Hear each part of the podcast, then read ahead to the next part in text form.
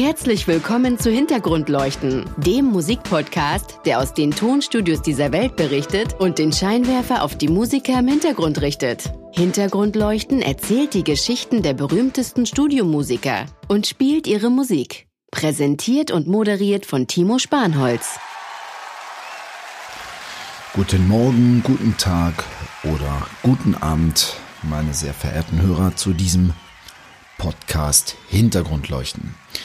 Der Applaus im Hintergrund, der gilt nicht mir, sondern es ist das bekannte Intro eines legendären Unplugged-Albums aus dem Jahre 1992. Und zwar aufgenommen, genau genommen am 16. Januar 1992 in den Bray Studios in England. Und die Bray Studios, das sind eigentlich Filmstudios. Die sind äh, ja, haben eine indirekte Berühmtheit erlangt, weil dort Filme gedreht wurden, Blockbuster wie Alien oder Teile der Rocky Horror Picture Show. Also eigentlich ein Filmstudio, aber in diesem Falle auch die Bühne und das Szenario eines Konzerts, was wahrscheinlich jeder von Ihnen, liebe Hörer, kennt. Es handelt sich nämlich um das Unplugged-Album von Eric Clapton. Und dieses Album wurde nicht nur als Konzert aufgezeichnet, sondern es war die Hochphase von MTV. Video killed the Radio Star, also es wollten Videos produziert werden und man hatte natürlich diese Unplugged Series erfunden. Das heißt, renommierte Künstler den Stecker gezogen und diesen Künstlern die Möglichkeit gegeben, ihre weltbekannten Songs unplugged zu interpretieren. Nun ist es so, dass ich nicht nur dieses Album äh, ja für mich als als tätowiert ins Hirn empfand, sondern auch ganz viele andere Leute, denn 1993, also ein Jahr nach dem Release, erhielt das Album sechs Grammy Awards, war neunmal nominiert und hat die Preise eingeheimst für unter anderem Record of the Year, Album of the Year, Song of the Year, Best Pop Vocal Performance Male und natürlich auch Best Rock Song.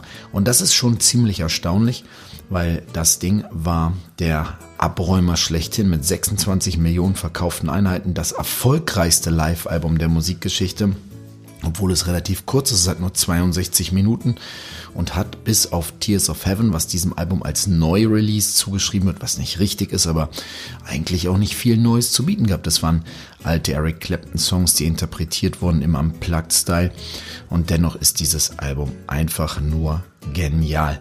Produziert wurde dieses Album von Russ Tittleman, der auch für frühere Alben von äh, Eric Clapton verantwortlich zeichnet, unter anderem zum Beispiel das Album Journeyman und natürlich auch das sehr bekannte Album 24 Nights, genauso wie später dann das Album From the Cradle. Also das hat alles der gleiche Mann produziert, also eine enge Zusammenarbeit mit Eric Clapton. Es ist ein tolles Album deshalb und wir hören jetzt gleich mal rein, weil Eric Clapton verfügte ja zu dieser Zeit gar nicht mehr über eine eigene Band. Das heißt, Cream war längst passé. Eric Clapton war im Grunde genommen ein Solokünstler und das hat eben zu der Notwendigkeit geführt, sich gute Musiker herauszusuchen, die er in seinem Bekanntenkreis hatte, um eine Band zusammenzustellen, die dieses Unplugged-Album zusammen 1992 dann in den Bray Studios aufgenommen haben.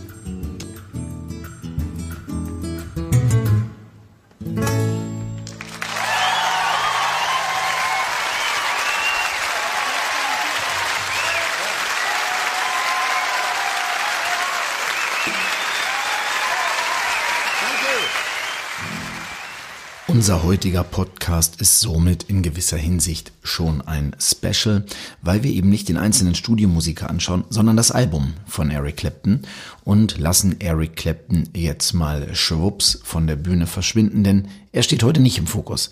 Im Fokus stehen nämlich heute andere, die Musiker, die mit ihm zusammen dieses Konzert möglich gemacht haben. Und wir gehen sie der Reihe nach durch. Ich stelle sie Ihnen vor. Eric Clapton stellt sie in seinem Album oder in dem Video selber auch kurz vor, allerdings nur mit Namen.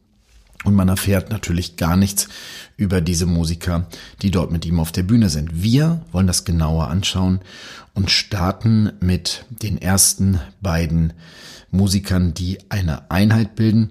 Und es sind auch die einzigen beiden Damen auf der Bühne, nämlich die Background-Sängerin. Und solche Musiker sind natürlich für Frontmänner wie Eric Clapton absolut wichtig. Sie geben dem Ganzen eine, ein, ein, eine, eine vokale Bandbreite und auch einen Klangteppich. Man muss allerdings auch dazu sagen, diese beiden Frauen sind nicht die einzigen, die ähm, in den Liedern mitgesungen haben, sondern auch der zweite Gitarrist auf der Bühne, genauso wie der Bassist äh, haben zu der stimmlichen Gestaltung des Albums beigetragen. Aber wir bleiben ganz kurz mal bei den beiden Damen vom Publikum aus gesehen, links auf der Bühne platziert und zwar auf ziemlich unspektakulären Stühlen sitzen dort Kathleen Kissoon und Tessa Niles. Und die beiden nehmen wir uns als erstes vor.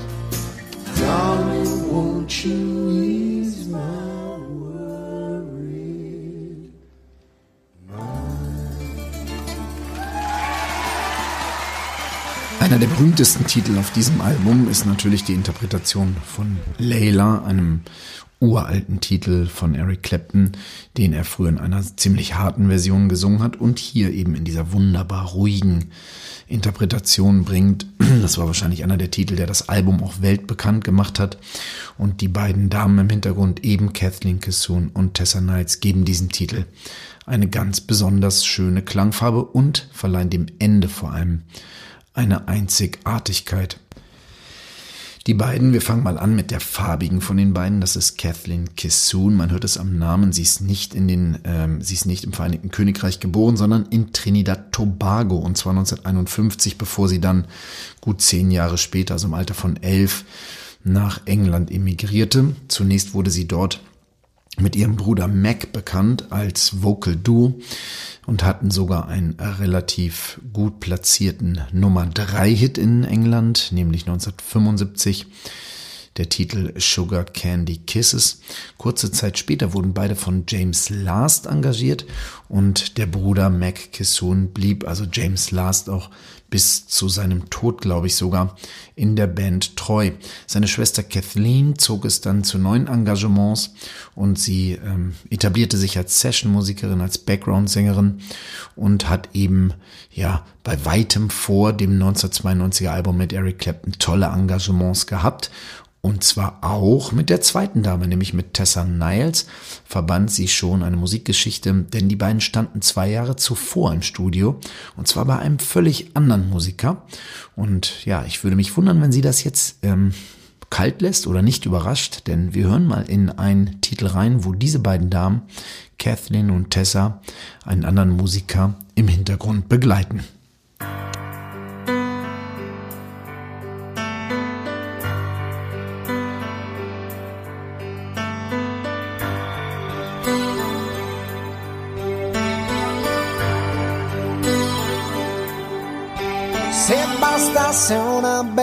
Canzone a far piovere amore, si potrebbe cantarla un milione, un milione di volte, bastasse già,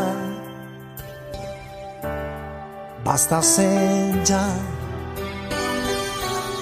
Non ci vorrebbe poi tanto a imparare ad amare di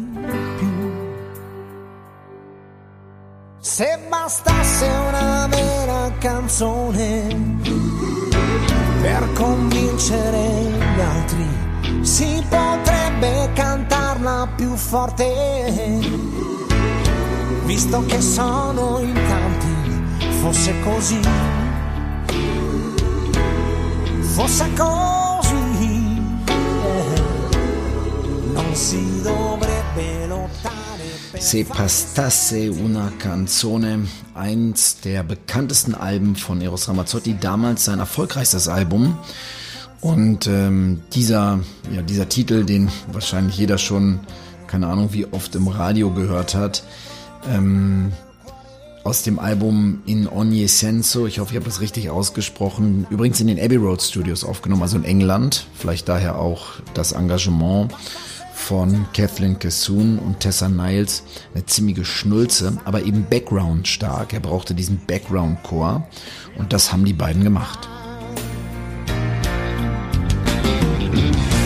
dedicato a tutti quelli che sono allo sbando, dedicato a tutti quelli che non hanno avuto ancora niente da sempre. Oh. Dedicato a tutti quelli che stanno aspettando dedicato a tutti quelli che rimangono dei sognatori. Kathleen Kissoon hat allerdings auch mit ganz vielen anderen renommierten Musikern zusammengearbeitet. Ich möchte mal ein paar nennen, damit auch ähm, klar wird, wie viele auf ihre auf ihren Background-Gesang zurückgreifen. Also ganz früh mit Van Morrison, aber auch Elton John, George Harrison, das George Harrison ist übrigens ein bindendes Element ähm, ganz vieler äh, Session-Musiker, äh, speziell auch dieses Albums von Eric Clapton, weil es gibt ein Live in Japan Konzert von George Harrison und später ein Concert for George 2003, wo sich also beinahe alle heute besprochenen Musiker in ihrer Musikgeschichte vereinen, weil sie alle Teil dieser Konzerte waren. Noch früher, also noch vor 1985 und der Zusammenarbeit mit Van Morrison hat Kathleen Kissoon auch mit einem, ja, mir extrem nahen Musiker zusammengearbeitet in vielen Projekten, nämlich kein geringerer als Roger Waters von Pink Floyd. Und äh, Roger Waters hat äh, tolle Alben gemacht, also eine ganze Reihe toller Live-Alben, auch nach der Trennung von Pink Floyd, also The Wall Live in 1990, ein Stück Zeitgeschichte, ein Stück Musikgeschichte im, im ganzen Tovabo der fallenden Mauer, also auch die fallende Mauer aufzuführen. Was für ein Geniestreich. Er hat aber auch Dark Side Tournee gemacht, 2006 bis 2008. Habe ich selber live gesehen. Also da waren unglaublich äh, Wahnsinns-Appearances bei. Aber eine Reihe Alben, Studioalben hat er ebenfalls aufgenommen.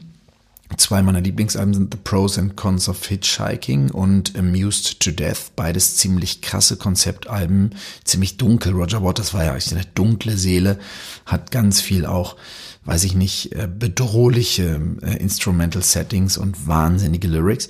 Und äh, er hat eben dort auch Kathleen Kissoon eingesetzt, weil er im Gegensatz zu seiner sehr tiefen Stimme sehr hohe Background-Sängerin wollte, ähnlich wie das bei Leonard Cohen auch der Fall war zum Beispiel um einfach ein anderes Beispiel mal zu nennen. Und wir hören jetzt mal rein in einen dieser Titel, nämlich ähm, ein Titel, wo diese Brutalität von Roger Waters mit diesen wunderbar klaren Stimmen unserer Background-Sängerin, und zwar, wenn ich mich richtig erinnere, nicht nur von Kathleen Kissoon, sondern auch von der Dame, mit der wir uns gleich beschäftigen, Tessa Knights, ähm, beide eine große Rolle spielen in dem Titel What God Wants von Roger Waters.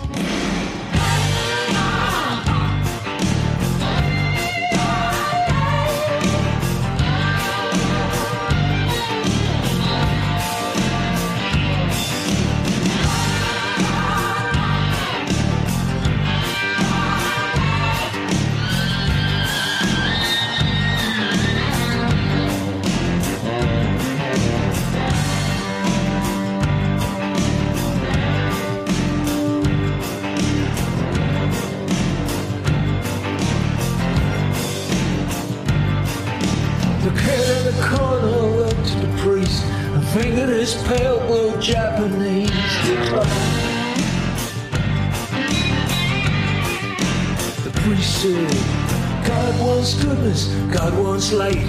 God wants mayhem. God wants clean fight.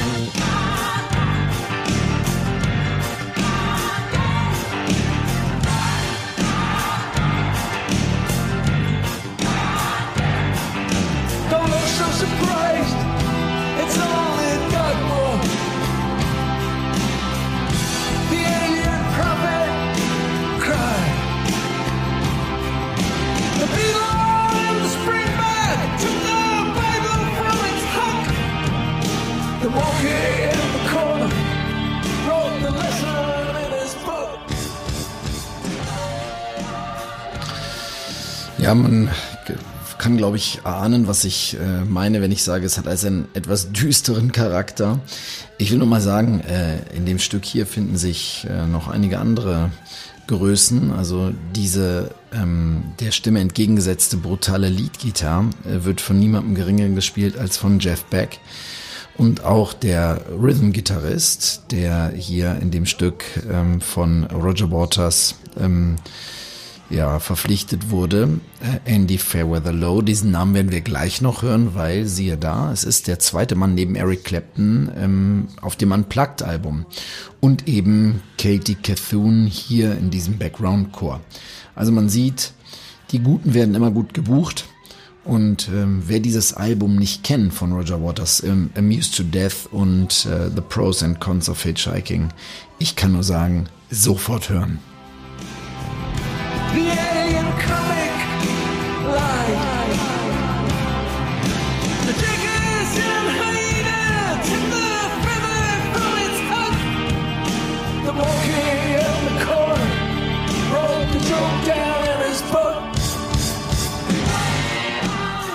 Ja, auf dem Stuhl neben Kathleen Cassoon finden wir ja, wie schon angekündigt, Tessa Niles. Und Tessa Niles ist eine unfassbar engagierte und extrem erfolgreiche Background-Sängerin. Sie ist 61 geboren, also zehn Jahre nach Kissoon und in England geboren und äh, hat also eine Wahnsinnskarriere. Sie hat nach ihrer, ja, da war sie glaube ich recht jung, 16 oder sowas, hat sie in der Fabrik gearbeitet und hat immer in so Kabarett-Shows gesungen nebenbei und äh, war nicht besonders war, war nicht besonders erfolgreich, hatte so ihren Weg noch nicht so richtig gut gefunden, aber wurde dann irgendwann unter ganz mysteriösen Umständen gecastet und man hat ihr doch gesagt, sie solle doch mal bitte zu einem Vorsingen kommen, aber es war irgendwie alles ganz geheim und so weiter. Und da saß als sie dann da eintraf und ein bisschen rumträllern sollte, niemand anderes als die Band The Police mit dem Frontmann Sting. Und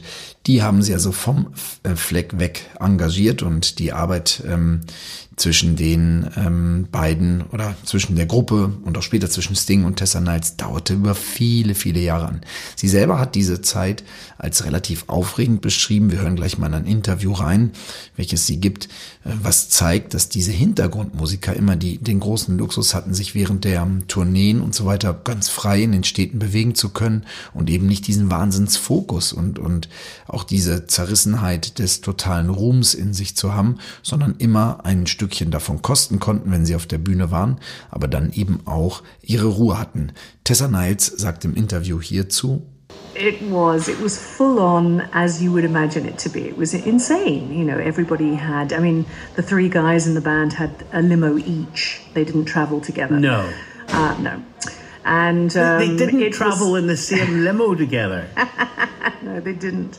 They didn't. I, I have to say, though, that there were some ja, wir erfahren also ganz nebenbei auch, dass die drei Jungs von Police ähm, schon zu dieser frühen Zeit, also ganz und gar nicht mehr harmonierten drei Limos für drei Musiker.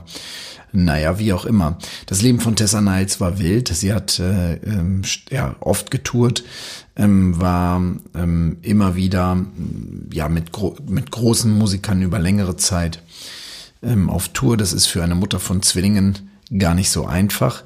Sie hat ähm, Clapton relativ früh schon kennengelernt. 1986 hat sie angefangen ähm, mit ihm zu arbeiten und hat kurze Zeit später 88 bis 92, dann nochmal 97 und 99 mit ihm getourt. Auf das ähm, Ende der ersten Zusammenarbeit fällt eben das Unplugged-Konzert.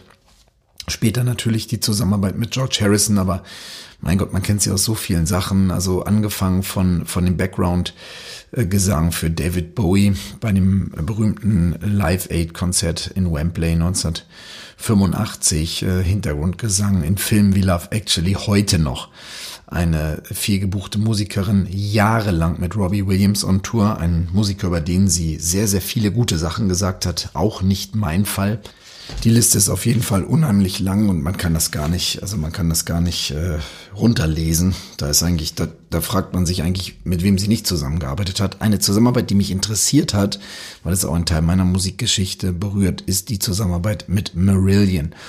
Ja, einer ähm, Progressive Rock Band kann man sagen, die vielleicht auch nicht jedem bekannt ist. Äh, ich für mich ein Teil meiner Jugend, der Frontmann Fish ein total extrovertierter Sänger damals. Kaylee kennt man wahrscheinlich. Das ist die einzige echt erfolgreiche Single gewesen. Und da hat ähm, Tessa Niles im Hintergrund eben auch äh, gearbeitet und den Background-Gesang beigesteuert. So you're not the star, but you're getting caught up in that world. Exactly, exactly. And it was wonderful because for me, I could be part of that craziness, that, that absolutely extraordinary life, but I could go home and have a quiet, kind of reasonable uh, life outside of it without, you know, having to sell my soul, as they unfortunately do. Die Seele verkaufen, das war nicht Tessas Ding, aber im Background von dieser Dame hier zu singen. Das hat sie ebenfalls mit zur Weltberühmtheit gebracht. Wir hören Tina Turner, What's Love Got to Do With It.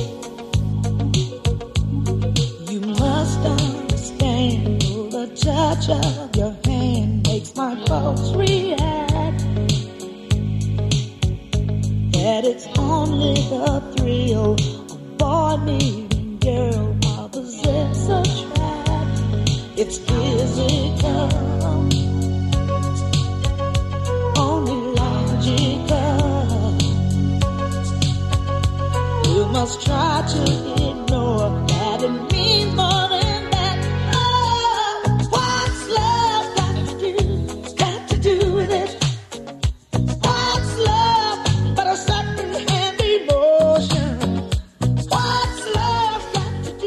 Ja, wenn wir uns die Bühne vom Eric Clapton Unplugged Konzert anschauen, dann finden wir eben diese beiden Ladies, Kathleen Cassoon und Tessa Niles, ganz links auf der Bühne. Aber der, der wohl am engsten mit Eric Clapton interagiert, ist der zweite Gitarrist. Und der sitzt nun wirklich direkt neben Eric und hat auch, so kann man im Video sehen, immer mal wieder ähm, einen engen Augenkontakt zu Eric Clapton. Ich weiß nicht genau, wie viel für dieses Konzert überhaupt geprobt und geübt wurde. Vieles wirkt improvisiert. Man hört Eric Clapton immer wieder ähm, per Zwischenruf sagen, wer das nächste Solo spielen soll.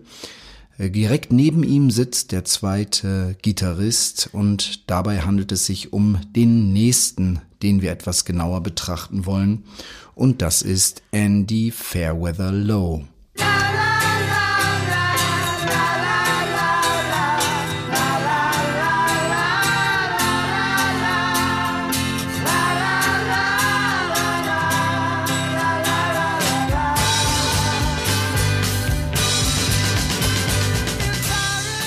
Ja, wir hören hier im Hintergrund die Band Amen Corner mit dem Lied If Paradise is Half as Nice, ein Number One Hit in Großbritannien. Ja, und es ist eben von keinem geringeren als von diesem Andy Fairweather Lowe, dem 1948 in Wales geborenen Gitarristen, der aber eben nicht nur Gitarre spielt, sondern zum Beispiel auch Backing Vocals und Lead Vocals singt. Später hat er sich dann von der Band Amen Corner getrennt und ist als Fair Weather, also das faire Wetter, eine Anspielung auf den Namen Andy Fairweatherlow, aufgetreten. Er war schon ja, lange Zeit parallel Session-Musiker und Background-Musiker. Unter anderem hat er die Vocals bei The Who gesungen, was ja nun auch wirklich alles andere als eine No-Name-Band ist. Seit 92 arbeitete er dann immer wieder mit Clapton zusammen, unter anderem eben auf diesem Unplugged-Album, über das wir heute sprechen. Ihn vereinen auch mit Tessa Niles und Kathleen Cassoon verschiedene Dinge. Zu, zu, äh, ja, nicht zuletzt zu nennen ist da die ähm, Zusammenarbeit mit Roger Waters, die er eben auch äh, immer wieder seit 2000 ja, getätigt hat. Man sieht ihn auch auf verschiedenen Live-Konzerten immer mit Roger Waters Touren, also auch ein ganz aktiver Session-Musiker. Auch vereint werden diese Personen übrigens alle durch das 92er Konzert live in Japan, was wir ähm, von George Harrison schon heute mehrfach angesprochen haben. Auch da ist Andy Fairweather Low äh, mit von der Partie und hat da eben Tessa und Kathleen auch schon kennengelernt. Auf dem Album von äh, Eric Clapton ist er allerdings irgendwie mehr als Rhythmusgitarrist aufgefallen und Ehrlicherweise mit Soli konnte er da nicht so glänzen. Er war im Grunde genommen mehr der zuverlässige Background-Teppich an der Gitarre. Aber wir haben auch Aufnahmen gefunden, wo Andy Fairweather Low eben doch mit seinen Solo-Eigenschaften glänzt. Und da kommen wir zurück zu der Kollaboration mit Roger Waters, hm, auf dessen Alben The Pros and Cons of Hitchhiking und auch auf dem Album Radio Chaos und auch The Wall Live er zu hören ist. Aber hier haben wir ein Schnipsel gefunden, wo er ein echt ziemlich abgefahrenes Zwischensolo spielt in dem Titel Money von Pink Floyd. Und hören Sie mal, das ist wirklich ein echt ungewöhnliches und cooles Solo von Andy Fairweather Low.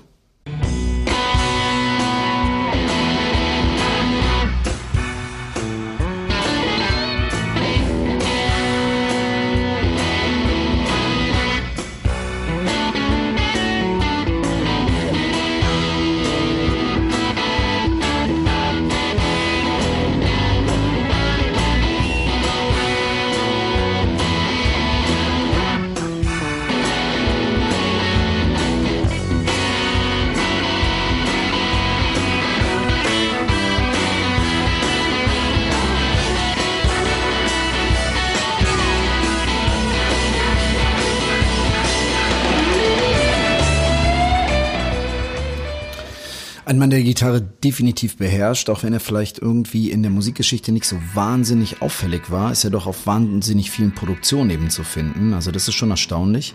Vielleicht auch wirklich ein klassischer Mann der zweiten Reihe. Wir hören ihn hier im Hintergrund äh, auf äh, einem äh, wesentlich späteren Auftritt ein ähm, Lightning Boogie spielen auf der Gitarre.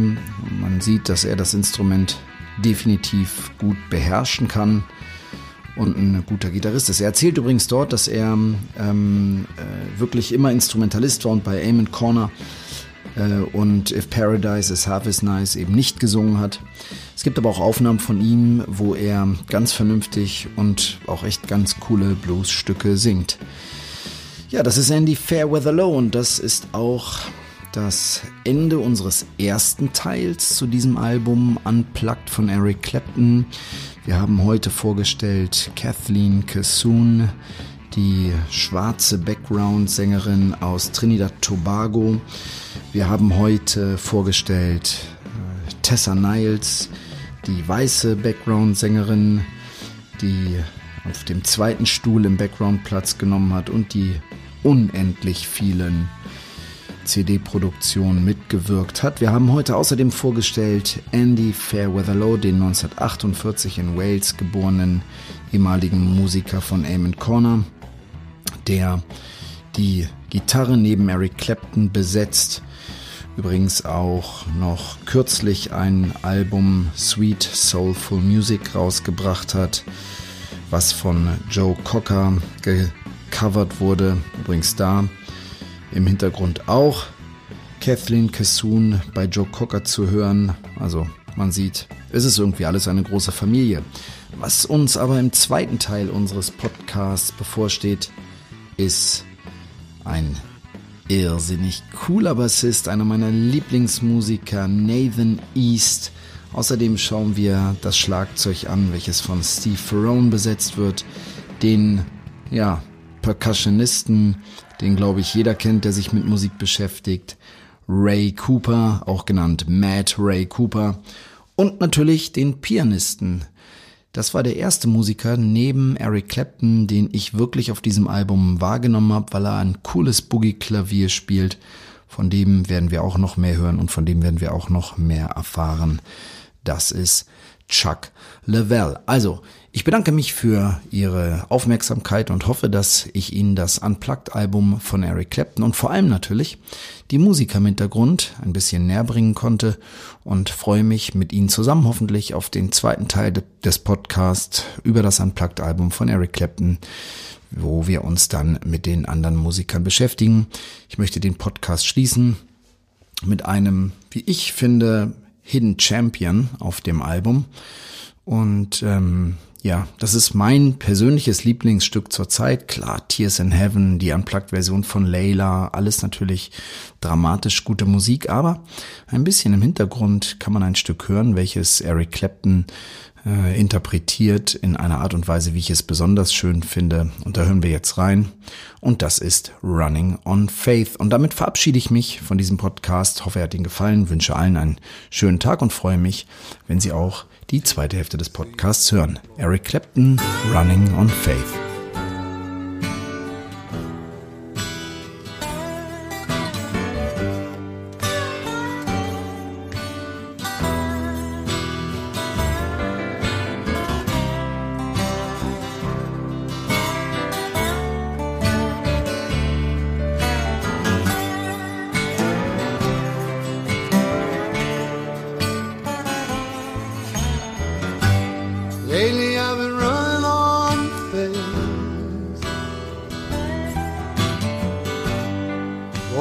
Can a poor boy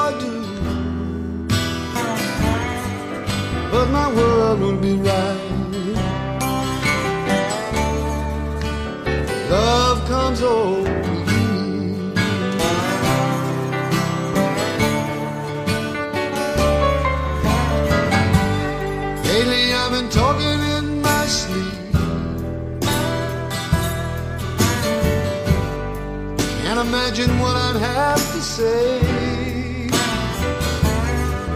Said my world would be